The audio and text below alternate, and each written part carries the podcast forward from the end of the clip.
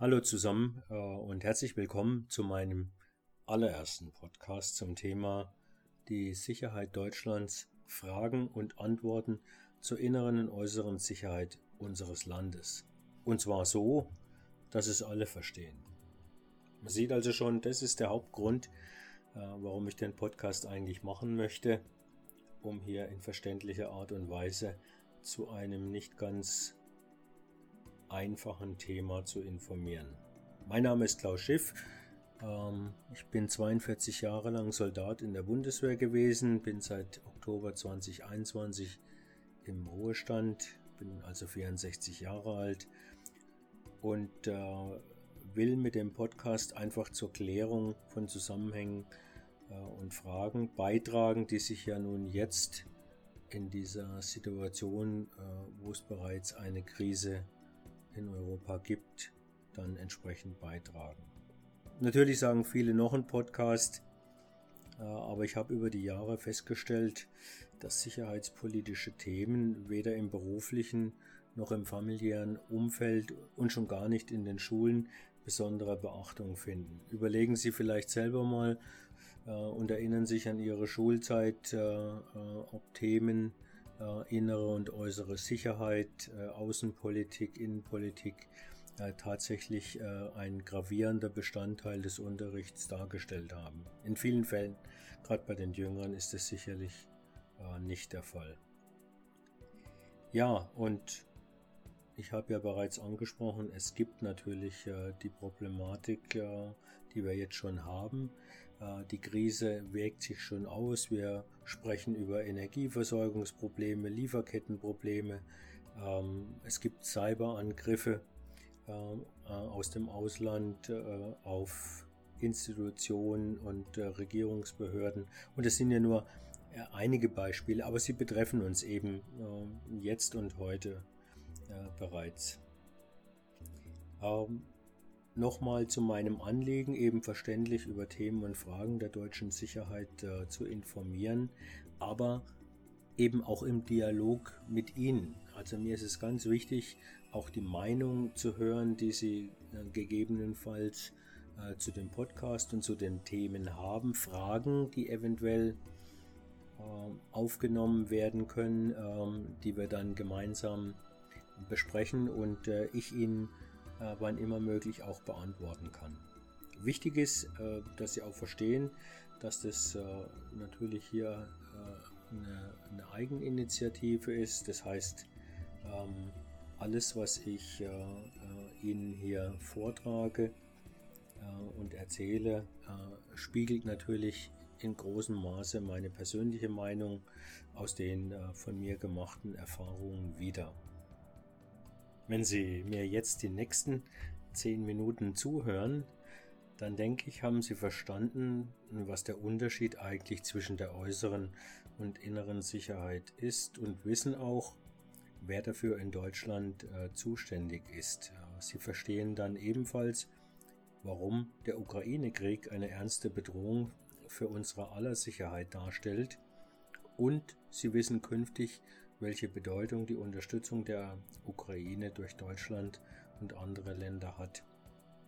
Ich will einfach versuchen, Ihnen so von Podcast zu Podcast äh, bestimmte Themen äh, zu erklären, näher zu bringen, mit Ihnen auch äh, zu diskutieren ähm, und Ihnen damit die Möglichkeit äh, zu eröffnen, äh, bei bestimmten äh, Themen, äh, die momentan aktuell, aktuell sind, auch immer äh, am Ball zu bleiben. Außerdem wollen wir alle wissen, äh, wo unsere Steuergelder hingeht, insbesondere wenn wir ähm, an die Bundeswehr äh, oder an die Polizei denken. Kommen wir also nochmal zu den Begriffen äußere und innere Sicherheit. Man kann also ganz vereinfacht äh, sagen, dass alles, was uns von außen bedroht, eben der äußeren und, und alle Dinge, äh, Gefahren, die innerhalb unserer äh, Landesgrenzen auftreten können, der inneren äh, Sicherheit zuzuordnen sind. Ähm, ein militärischer Angriff zum Beispiel, aber auch ein vom Ausland gesteuerter Cyberangriff stellen letztendlich eine Bedrohung der äußeren Sicherheit äh, dar. Ähm, wenn ich an einen terroristischen Anschlag, beispielsweise äh, auf Gleisanlagen der Deutschen Bahn denke, dann wäre das ein typisches Beispiel, äh, was die innere Sicherheit betrifft. Ähm, wenn Menschen, und das ist ja auch ein relativ aktuelles Beispiel, äh, egal welcher Herkunft, in der Silvesternacht randalieren und Einsatzfahrzeuge aufhalten und die Mitarbeiter bedrohen, dann richtet sich das eben ebenfalls äh, gegen die innere Sicherheit.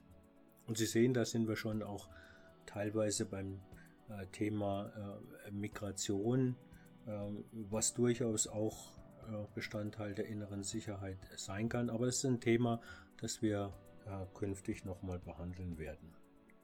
Zuständigkeiten für die äußere Sicherheit haben wir in Deutschland das Militär, also unsere Bundeswehr. Ähm, und im Inneren wird die Aufgabe äh, maßgeblich durch die deutsche Polizei entsprechend wahrgenommen. Sie wissen, es gibt äh, Länderpolizeien und es gibt eine Bundespolizei. Ähm, in dem politischen äh, Raum ist für das Militär das Verteidigungsministerium und für die Polizei das Innenministerium zuständig. Ich bringe noch einen neuen Begriff. Ähm, das ist das sogenannte Themenfeld der nationalen Sicherheitsvorsorge. Ähm, ein, ein Themenfeld, in dem beide Ministerien äh, zusammenarbeiten, zusammenarbeiten müssen. Äh, und konkret bedeutet das, äh, alle die Maßnahmen, die eben der Bund und die Länder treffen müssen, um die Bürger vor Katastrophen wie beispielsweise Überschwemmungen, aber auch äh, Kriegseinwirkungen wie äh, Luftangriffe entsprechend zu schützen. Wir haben in Deutschland ja ein sogenanntes föderales System, also ein System, in dem sich der Bund und die Länder äh, Aufgaben äh, teilen. Ähm, und äh, äh, deshalb äh, sind auch die Bundesländer ähm, für die Masse der Maßnahmen der inneren Sicherheit, äh, beispielsweise der, der Katastrophenschutz, entsprechend zuständig. Jetzt habe ich relativ viel von Bedrohung gesprochen und natürlich muss man die Frage stellen, warum sollte die, der Ukraine-Krieg für uns hier in Deutschland eine ernsthafte Bedrohung darstellen. Ich fange mal damit an, dass ich sage, es ist es ja schon eine Bedrohung im wirtschaftlichen Bereich, denn seit Herr Putin uns den Gashahn oder Ölhahn abgedreht hat, äh, haben wir eine deutlich schwierigere wirtschaftliche Lage. Wir haben ein Energieversorgungsproblem, ähm, das ja auch verbunden ist mit hohen Strom-, Öl- und Gaspreisen. Eine satte Inflation, die auch im Juni 2023 noch bei mindestens 6% liegt. Heißt, die Funktionsfähigkeit der deutschen Wirtschaft und damit unser aller Lebensstandard ist in gewisser Weise damit auch bedroht. Ernster wird es, wenn wir sehen, dass Deutschland aber auch Teil der NATO ist, also das Bündnis, äh, von dem man oft in den Nachrichten hört, der sogenannte Nordatlantikpakt mit 31 Staaten, 29 europäischen und zwei nordamerikanischen, Amerika und Kanada. Und der wichtigste Punkt in diesem Beistandspakt ist die sogenannte Beistandsklausel. Wird ein Mitgliedsland der NATO angegriffen, wird das wie ein Angriff auf alle Mitgliedstaaten gewertet. Heißt konkret, überschreiten also jetzt russische Streitkräfte die direkte Grenze, die sie mit den drei baltischen Staaten Estland, Lettland und Litauen haben, befindet sich Deutschland quasi unmittelbar im Kriegszustand mit Russland, denn die drei baltischen Staaten äh, sind Teil des NATO-Bündnisses. Das macht auch klar und verdeutlicht jetzt auch, warum die NATO äh, derzeit Tausende von Soldaten im Baltikum zu Übungen stationiert hat. Man will einfach damit erreichen, dass Russland von einem Einmarsch in diese Staaten in gewisser Weise abgeschreckt wird. und bisher durchaus äh, mit Erfolg. Auch die Bundeswehr ist mit kleineren Kontingenten, das heißt mehrere hundert ähm, Soldaten mit ihrer Ausstattung im Baltikum eingesetzt und unterstützt damit die NATO-Anstrengungen. Das ist erstmal sehr, sehr positiv und ein wichtiger Beitrag. Aber gleichzeitig äh, muss ich Ihnen aus eigener Erfahrung auch sagen, dass die Bundeswehr derzeit beispielsweise nur so viel Munition bevorratet hat, dass sie gerade mal zwei volle Tage kämpfen könnte. Jetzt kann man fragen, soll uns das beunruhigen? Ich sage Ihnen, es macht mir Angst, äh, denn wenn ich es übertrage, ist es so, als ob ich nur am ersten Montag und Dienstag eines Jahres den ärztlichen Notdienst anrufen könnte und das wäre dann für den Rest des Jahres äh, schon das Ende. Das ist sicherlich nicht hinnehmbar und ein Problem, auf das wir in den nächsten äh, Podcasts äh, bezüglich der Bundeswehr zum Thema Bundeswehr dann auch noch zum, zum Sprechen kommen. Ich möchte aber nochmal die Frage stellen, was haben wir tatsächlich mit der Sicherheit der Ukraine zu schaffen?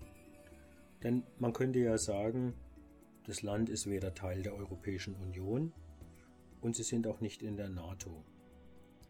Ich habe da eine These dazu und sage, dass wenn die Ukraine in russische Hände fällt, es für Russland keinen Grund mehr gibt, nicht auch andere Länder ins Visier zu nehmen. Beispielsweise solche, äh, in denen sich ja auch noch russischstämmige Bevölkerungsanteile befinden. Und damit sind wir schon wieder bei den baltischen Staaten und äh, damit verbunden auch die NATO-Beistandsklausel, zu der ich vorhin schon was gesagt hatte. Ich muss auch gestehen, äh, dass ich bis zur Ukraine-Krise nicht wusste, dass die Ukraine eine der wichtigsten Exporteure für Getreide und pflanzliche Öle ist. Ähm, beträchtliche Mengen an Eisen, Stahl, Maschinen, Elektrotechnik äh, und Holz exportiert. Ähm, Deutschland ist übrigens der sechstgrößte Abnehmer äh, der Wirtschaftsgüter äh, aus der Ukraine. Also es gibt durchaus neben militärischen auch wirtschaftliche Gründe und Gesichtspunkte, um die Ukraine zu unterstützen. Wenn Europa, und davon bin ich fest überzeugt, und die NATO-Staaten es zulassen, dass ein Aggressor wie Russland ein so wichtiges, demokratisch regiertes Land wie die Ukraine äh, sich einfach einverleiben kann, dann sendet es ein falsches Signal, und zwar an alle anderen Aggressoren. Und wir erleben das derzeit äh, zum Beispiel äh, bei China, äh, wenn es um den Taiwan-Konflikt geht, oder in Nordkorea, ähm, äh, dass hier solche Aggressoren und solche Länder ähm, sich quasi ähm, damit einen Freibrief holen, äh, ihre eigenen Interessen entsprechend äh, durchzusetzen. Verhandlungen sind äh, wichtig, da kann ich nur zustimmen, aber, und es wird oft unterschätzt in Deutschland, aus einer Position der Stärke heraus. Und Stärke heißt im Bündnis mit anderen zu sein. Das ist für Deutschland der Fall im Rahmen der NATO. Aber auch, wenn notwendig, äh, äh, militärisch Präsenz zeigen zu können und damit eben auch eine gewisse militärische Stärke äh, dann vorhalten zu können. Aber eben nicht nur für zwei Tage. So, ich denke, damit hätten wir jetzt äh, einmal in einem ersten Abschnitt ähm, die Dinge geklärt. Warum möchte ich den äh, Podcast machen? Äh, was bedeutet äh, für mich innere und äußere äh, Sicherheit, die Zuständigkeiten äh, innerhalb Deutschlands? Ähm, und äh, nicht zuletzt, äh, was heißt Bedrohung äh, für uns im Rahmen oder in, in, im Angesicht der Ukraine-Krise ähm, und ähm, welche Bedeutung hat letztendlich auch das NATO-Bündnis und welche Rolle spielt es in, in dieser Krise.